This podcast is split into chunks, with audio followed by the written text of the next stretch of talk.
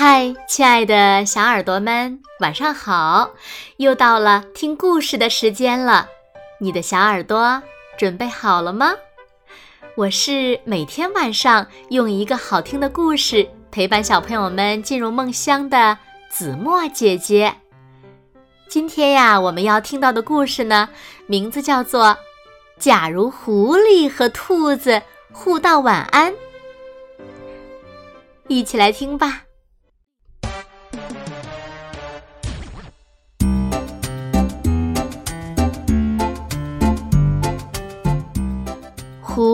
和兔子互道晚安的故事呀，就发生在这里。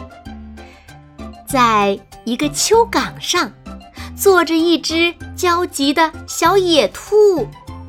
它急什么呢？原来呀，它出来蹦跶，找不着回家的路了。就在这个时候，一只大狐狸发现了它。悄悄地，悄悄地摸了上来。狐狸张开了利牙森森的大嘴。啊，停！不许吃我！小野兔发现了危险，朝狐狸大喝一声：“你、你、你难道不知道这里是狐狸和兔子互道晚安的地方吗？”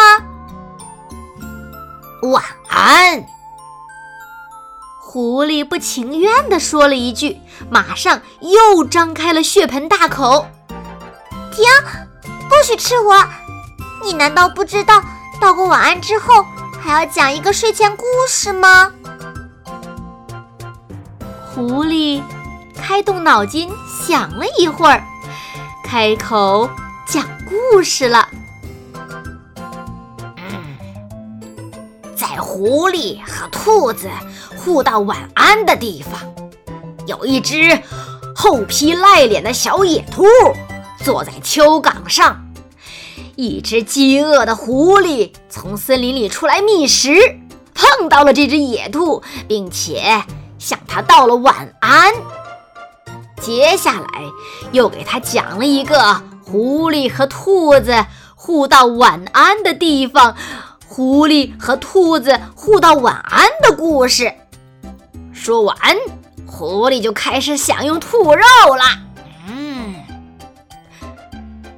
说到这里，狐狸龇牙咧嘴的准备开吃。停！不许吃我！你难道不知道讲完睡前故事以后必须送我上床的道理吗？也就是说，得先把我送回家。兔子说道：“嗯，这倒不错，哈哈哈哈！这下就不止一只小兔子了，还有兔爸爸、兔妈妈供我开荤了。”嗯，狐狸暗自盘算着，想到这里呀，它似乎已经闻到了三只野兔的肉香了。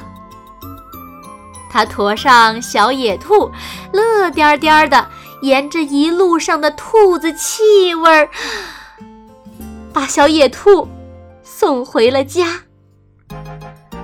兔子洞的门大开着，啊，你爸爸、你妈妈肯定外出去找你这个小兔崽子了。啊，这会儿我肚子已经饿得咕咕叫了，啊，我等不及了。狐狸伸出血红的舌头，舔舔嘴唇，恶狠狠地对小兔子说：“停！不许吃我！你难道不知道还应该给我唱一首催眠曲吗？既然你已经给我道过晚安了，就必须也唱一首催眠曲。”小野兔叫道。狐狸。叹了一口气，不情愿地唱起了催眠曲来。呜呜呜呜呜呜，嗯呜呜呜。唱着唱着，狐狸的声音越来越轻，最后，哼哼声变成了呼噜声。它睡着了。脚步声响起，兔爸爸和兔妈妈进了家门。小兔子见到爸爸妈妈回来了，飞快地从小床上跳下来，一下子扑到了兔妈妈的怀里。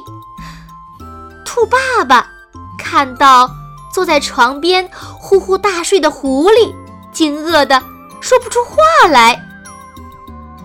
兔爸爸急忙操起擀面杖就来砸狐狸的脑袋。可是小兔子悄声地说道：“嘘，别砸！知不知道这里是狐狸和兔子互道晚安的地方？”兔爸爸的手垂了下来，他傻乎乎的，不知所以。他们三个一齐动手，竭尽全力的把沉睡中的狐狸拖出了兔子洞。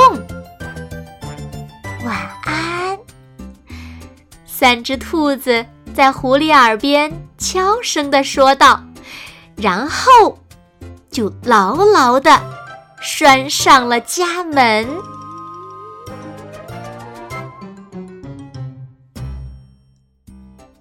好了，亲爱的小耳朵们，今天的故事呀，子墨就为大家讲到这里了。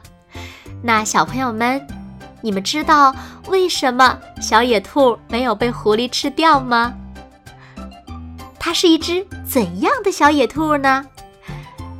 快快留言！告诉子墨姐姐吧。还有，通过今天的故事，你们懂得了一个什么道理呢？快快和小朋友们一起分享吧。好啦，那今天就到这里喽。如果小朋友们喜欢听子墨讲的故事，不要忘了在文末点亮再看和赞，并且分享给你身边更多的好朋友，让他们呀和你一样。每天晚上八点都能听到子墨讲的好听的故事，好吗？谢谢你们喽。那现在睡觉时间到了，请小朋友们轻轻的闭上眼睛，一起进入甜蜜的梦乡啦。晚安喽，好梦。